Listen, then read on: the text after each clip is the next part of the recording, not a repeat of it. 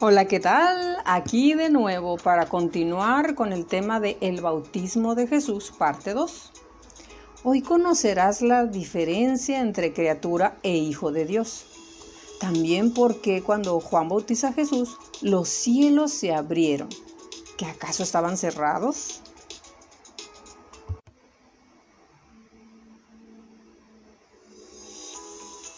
Todos somos hijos de Dios porque somos su creación hechos a imagen y semejanza de Dios. Eso es indiscutible. Dios crea el mundo con todo lo que ya conocemos y crea también al ser humano, a Adán y Eva, y todas estas son criaturas de Dios.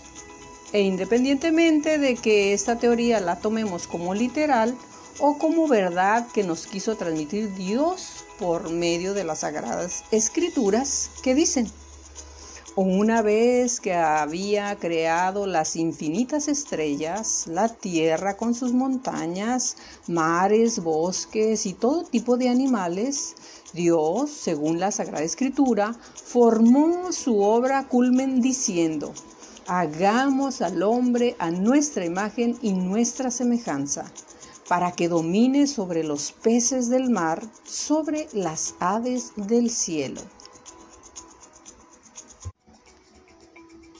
El bautismo nos hace ser hijos de Dios y analizando la frase de los grandes santos de la iglesia que dice, Dios se hizo hombre para que el hombre se hiciera Dios.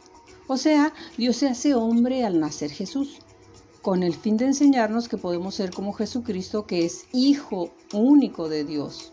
Y nosotros, por medio del bautismo, somos hijos adoptivos del Padre y somos tan hijos como Cristo es Hijo de Dios. Esto es una maravilla, reconocer que empezamos a ser templo de Dios. Por eso cuidamos nuestro cuerpo, que es sagrado para Dios. Es su casa, ahí debe habitar. Por eso cuidamos nuestro cuerpo y nuestra alma. Lo alimentamos, lo limpiamos, no dejamos que este templo sea manchado por nada. Y sobre todo lo mantenemos limpios al confesarnos y recibir la comunión. Por eso no solo somos criaturas de Dios, sino hijos amados por Él, como asimismo ama a su Hijo Jesús.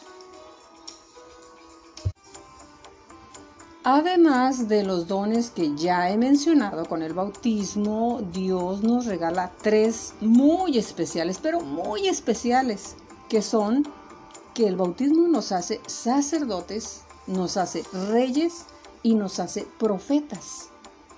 ¿Cómo puede ser esto? ¿Yo, sacerdote? Sí, pero no como los consagrados que estudian para esto. No, somos, después del bautismo, sacerdotes al poder dirigirnos a Dios para presentarle nuestras preocupaciones, inquietudes, alegrías. Y junto con el sacerdote consagrado, que convierte por el Espíritu Santo la hostia en cuerpo de Cristo y el vino en su sangre, nosotros podemos ofrecerle también este sacrificio. Y ofrecemos como Cristo se ofrece al Padre en este acto tan importante que es la celebración de la misa, que por cierto misa es una palabra que proviene del verbo latino mitere, que significa envío, enviar.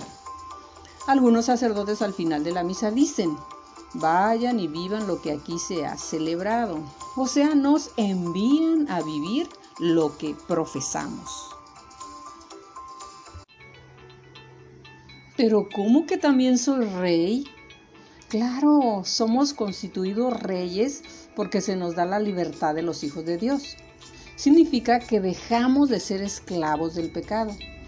Y ser reyes no es para ser soberbios o prepotentes, no, es para servir. ¿Recuerdan cómo Cristo lava los pies a los apóstoles, aún siendo rey de reyes?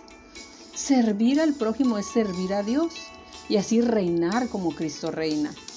De esta manera, Dios siempre exalta a los más sencillos y humildes, los hace grandes ante sus ojos. Por eso tenemos derecho a ser reyes.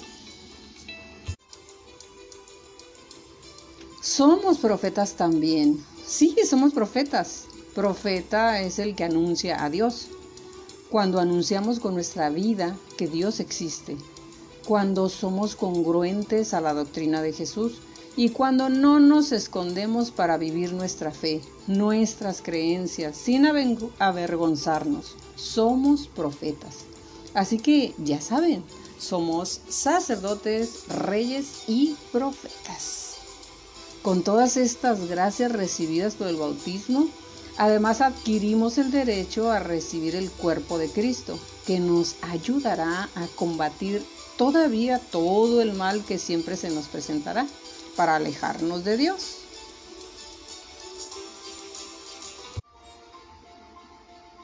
Finalmente, ahora ya entendemos por qué se abrieron los cielos en el bautismo de Jesús.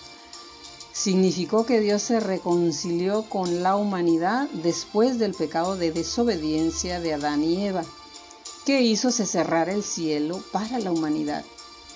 Que ya entendimos es también nuestros innumerables pecados que cometemos aún no habiendo estado en el lugar de los hechos, en el paraíso terrenal. En el siguiente podcast, ¿por qué Jesús tuvo que ser tentado por el demonio?